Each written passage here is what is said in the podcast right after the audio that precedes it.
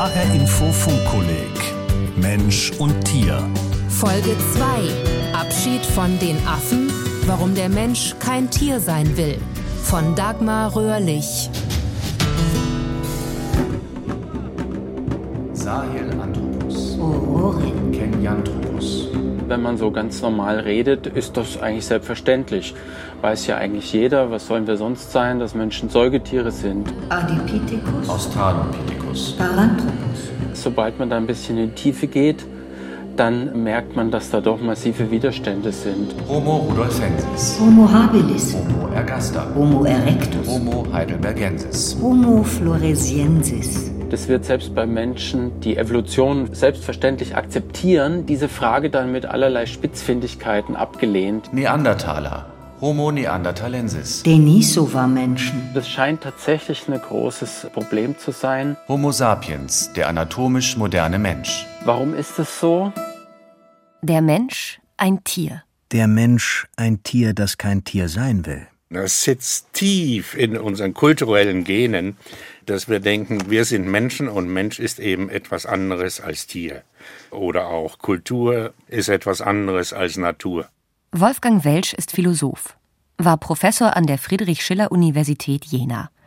Er betrachtet die Entwicklung des Menschen im Lichte von menschlicher Kultur und menschlichem Wesen und stellt sich damit gegen die Dichotomie, die Gegensätzlichkeit von Mensch und Tier. Diese Dichotomisierung, ich glaube, die sitzt tief in den Köpfen, ich glaube sogar in den Organen irgendwo. Die gefühlte Zweiteilung hier Mensch, dort Tier lässt sich weit in der Geschichte zurückverfolgen.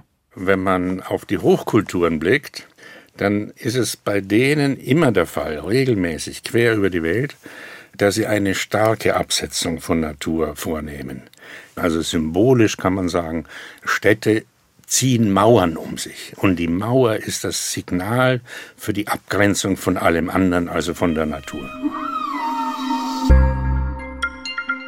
Hier der Mensch, dort die Natur, mit Tieren und anderen Lebewesen. Diese Teilung durchzieht auch die abendländische Philosophie. Schon Platon unterschied zwischen Geist und Materie.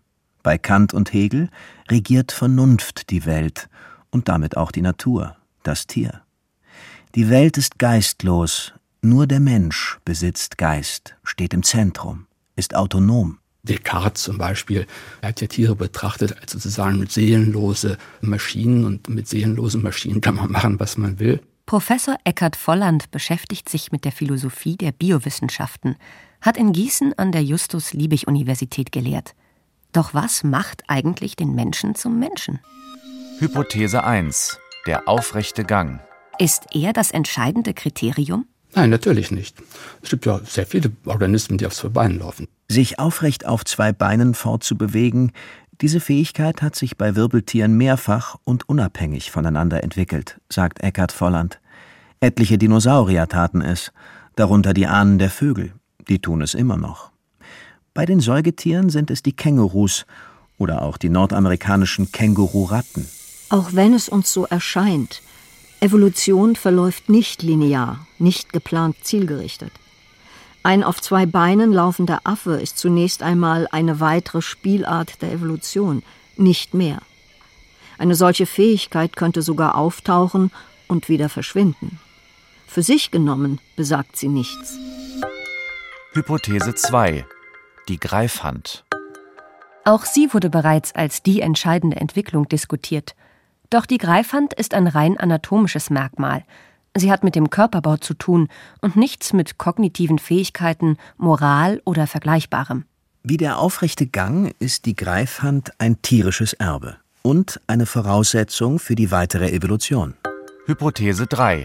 Werkzeuggebrauch. Auch diese Vermutung erwies sich als Fehlschlag. In der Natur nutzen diverse Primaten Werkzeuge, ebenso Bären, Delfine, Seeotter, Lippfische, Elefanten, Krähen, Papageien, selbst Kraken.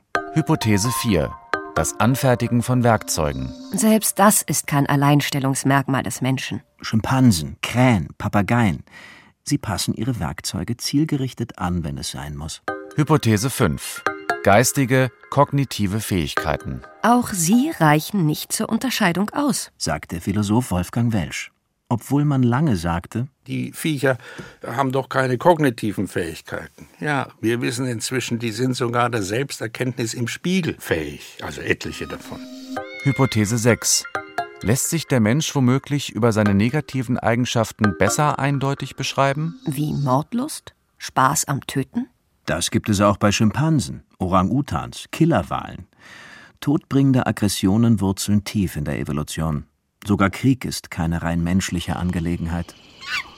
Zwei Schimpansengruppen führten im Gombe Stream Nationalpark in Tansania vier Jahre Krieg um ein Territorium. Im ugandischen Kibale Nationalpark organisieren Schimpansen regelmäßig Kommandotrupps tief in die Gebiete ihrer Rivalen hinein. Und dabei kann es schnell zu Toten kommen. Hypothese 7. Die Sprache. Wir wissen, die Tiere verfügen über Sprache, einen anderen Typ von Sprache, aber eben über kommunikativ effiziente Sprache. Schließlich hat man das Verstehen von Intentionen angeführt, also dass man fähig ist zu verstehen, was der andere denkt und sich im Handeln darauf einzustellen. Und auch dieses Kriterium musste man fallen lassen. Hypothese 8. Lernen? Lernen ist tief verwurzelt in der Evolution. Lernen aus eigener Erfahrung, aber auch durch das Beobachten anderer. Letzteres machen selbst Rochen oder Schildkröten, beobachteten Wissenschaftler und Wissenschaftlerinnen im Labor. Hypothese 9. Das Weitergeben des Erlernten an nachfolgende Generationen. Elefanten geben Wissen an die nächste Generation weiter. Und nicht nur Affen lernen von ihren Müttern zahllose Fertigkeiten. An dem Punkt ist jetzt das entstanden, was wir als Kultur bezeichnen, nämlich die Möglichkeit, diese individuellen Erfahrungen an die nächste Generation systematisch weiterzugeben. Professor Thomas Juncker. Er ist Wissenschaftshistoriker, lehrt an der Universität Tübingen Geschichte der Biowissenschaften.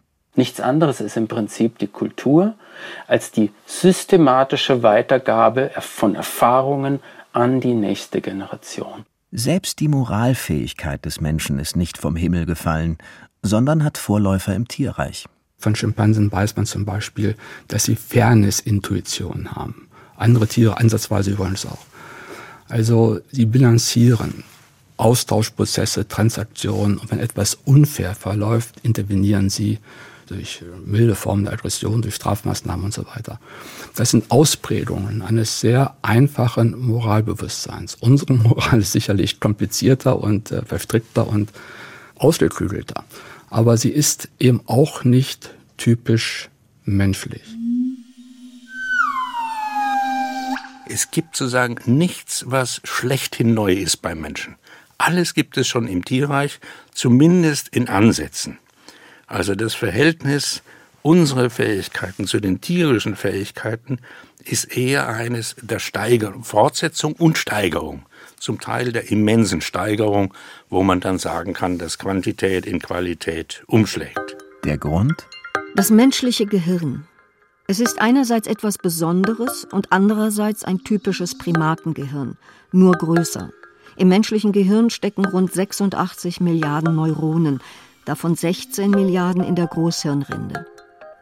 Wenn es um die Nervenzellen in der Großhirnrinde geht, liegt der Mensch uneinholbar auf Platz 1 in weitem Abstand gefolgt von den Gorillas und Orang-Utans auf Platz 2.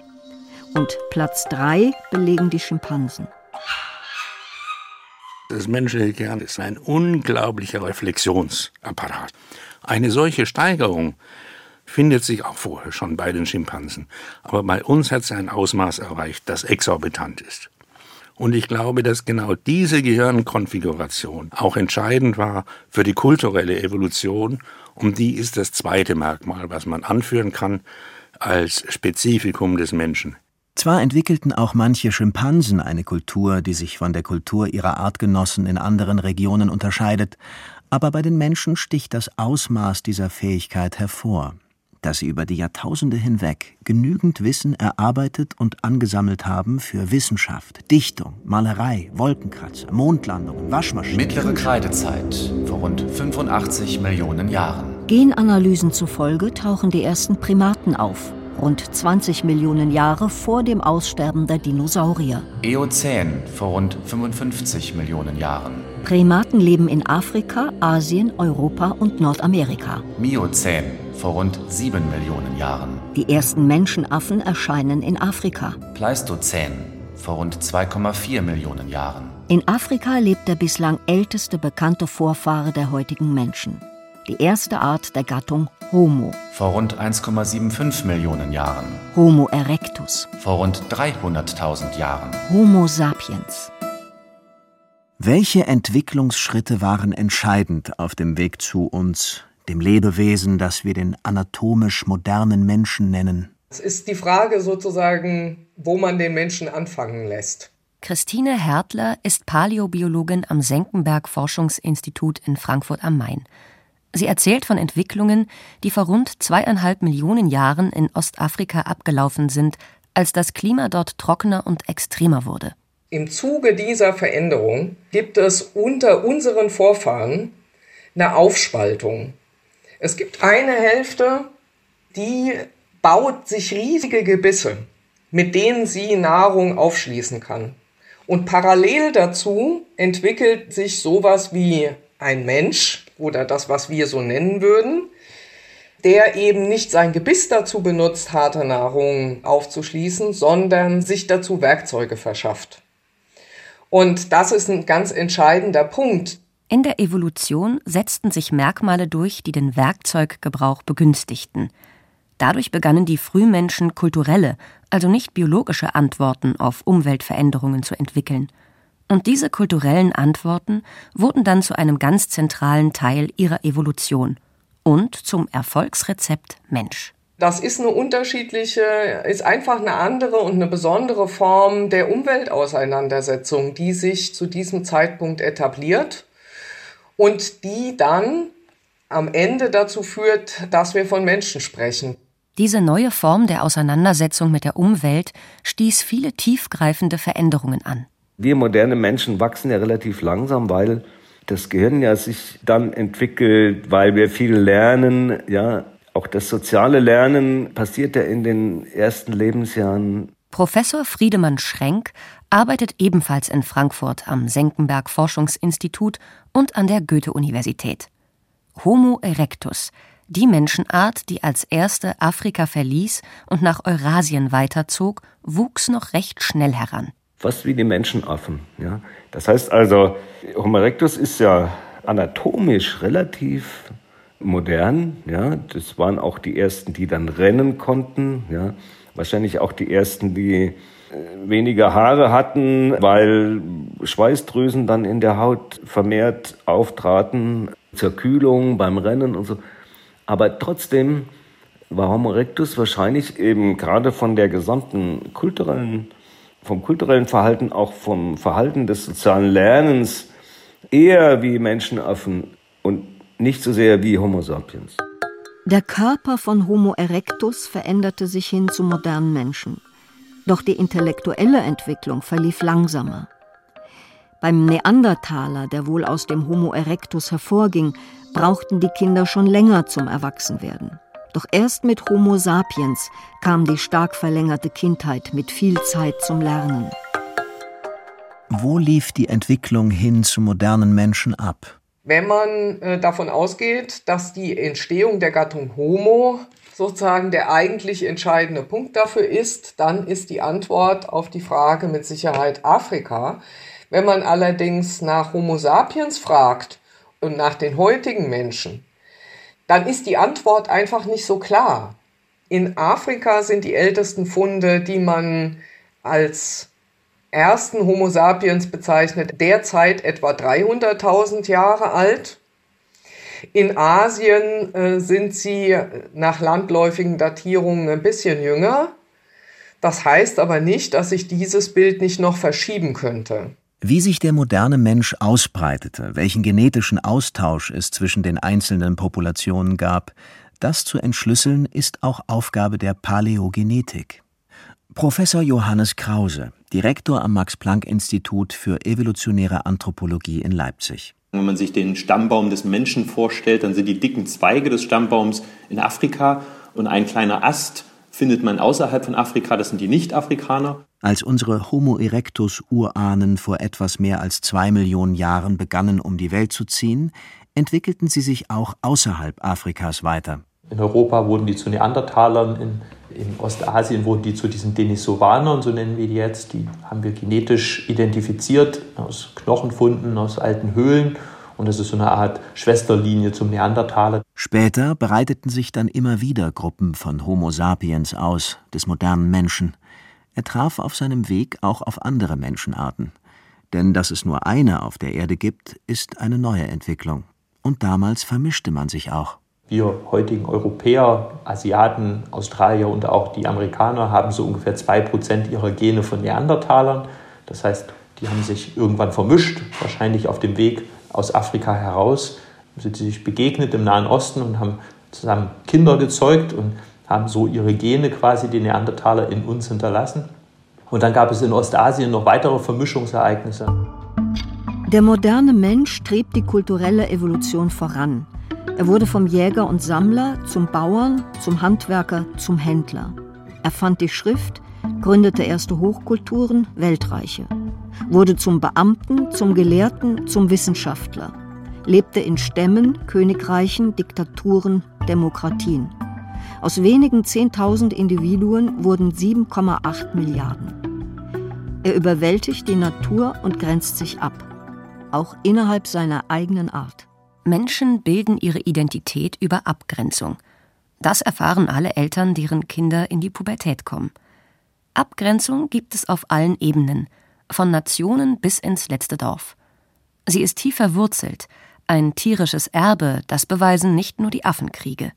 Das Problem? Moral, da sind sich eigentlich die evolutionären Psychologen relativ einig, ist immer Binnenmoral. Der Wissenschaftshistoriker Thomas Juncker. Insofern ist das sicher sogar ein evolutionäres Erbe, dass wir eben fixiert sind mit dem, wo wir Solidarität haben, was uns auch wichtig ist, auf die eigene Gruppe eben. Ja. Und es waren halt nur Gruppen von etwa 100 Menschen, vielleicht ein bisschen mehr, aber jedenfalls keine Tausende oder Millionen oder irgendetwas. Dieser Mangel hat in der Menschheitsgeschichte immer wieder schreckliche Katastrophen ausgelöst. Und er führte und führt auch zu herabwürdigenden zur Schaustellung von vermeintlich Fremden. Denken wir zum Beispiel an den Hofmohren, der dann an dem Gasthof in Europa als, wenn wir das so bezeichnen wollen, in Anführungsstrichen ein exotisches Objekt war, was man präsentieren konnte, womit man zeigen konnte, dass man gewisses Prestige hat, einen gewissen Reichtum hat. Später kam es in Mode, dass sich das Volk an Menschen anderer Völker ergötzte, erläutert Anja Horstmann vom Historischen Institut der Justus-Liebig-Universität Gießen. Einer der Protagonisten, was den Beginn im Kaiserreich anbetrifft, ist Karl Hagenbeck. Gründer des Hamburger Tierparks Hagenbeck, Tierhändler und Erfinder der Völkerschauen. Eskimo-Völkerschau, Lappenvölkerschau, Maasai-Völkerschau, Singalesen-Völkerschau, Kalmücken, Beduinen, Südsee-Insulaner, Lippenplattneger. Das Ausstellen fremder Menschen mit ihren Tieren, Bräuchen und Geräten war überaus erfolgreich. In Frankfurt etwa lockten Völkerschauen von 1878 bis 1931 Hunderttausende Besucher in den Zoo. Parallel schritt die Kolonialisierung voran, und die Völkerschauen halfen auch sie zu rechtfertigen. Wolfgang Welsch. Natürlich, wenn man diejenigen, die man durch Kolonialisierung unterworfen hat, als Tiere darstellen kann, dann ist ja klar, dann darf man mit ihnen auch machen, was man will. Oder eben das, was man mit Tieren tut.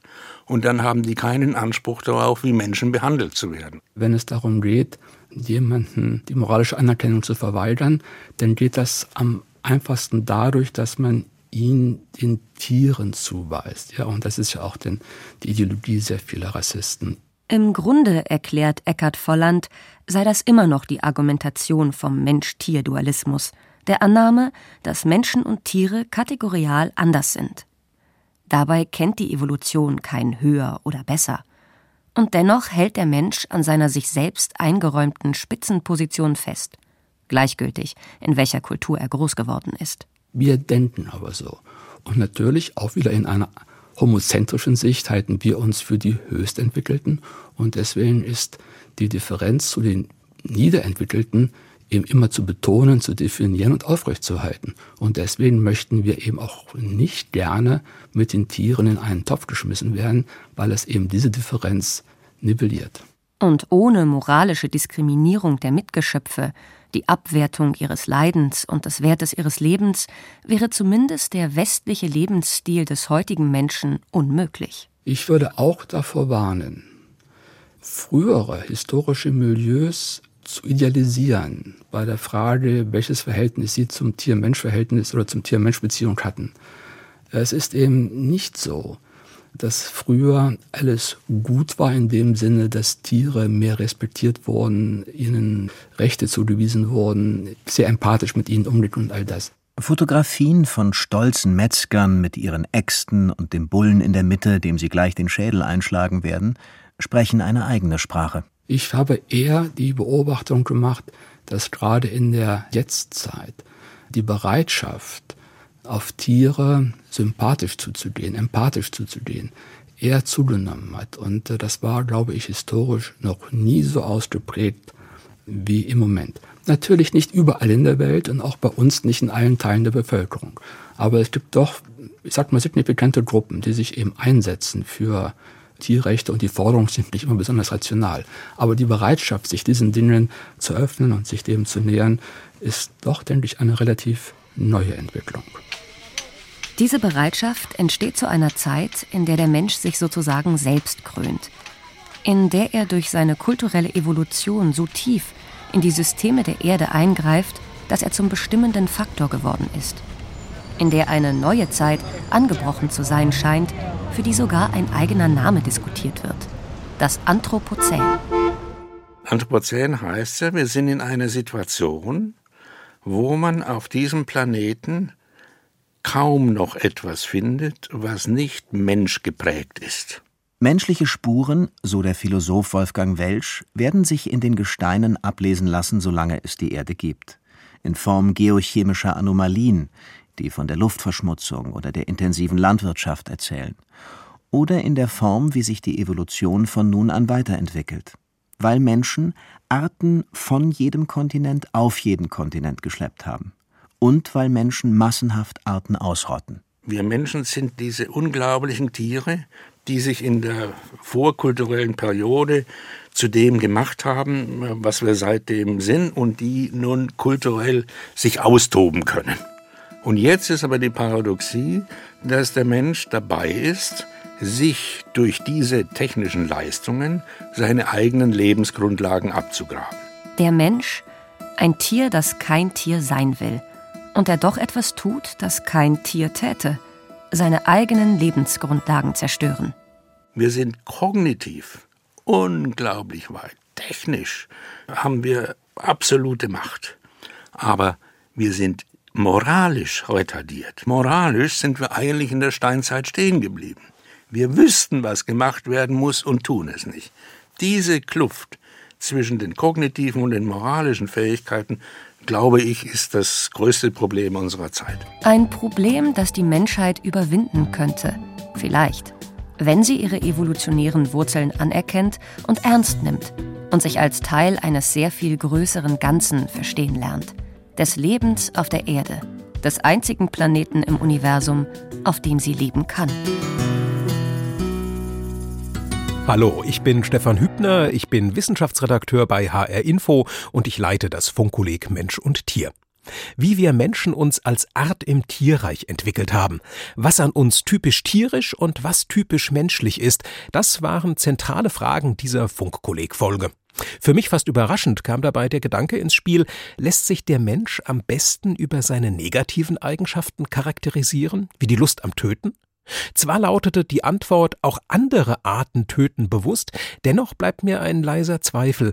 Schließlich ist der Mensch aktuell für das sechste Massenaussterben der Erdgeschichte verantwortlich oder korrekter für die aktuelle Massenausrottung. Ausrottung ist etwas Menschengemachtes. Also wenn Menschen tatsächlich bewusst oder unbewusst Tiere bejagt oder in ihrem Lebensraum so beeinträchtigt haben, dass sie auf endgültig ausgestorben sind. Sagt der Direktor des Kasseler Naturkundemuseums im Ottoneum, Kai Füldner.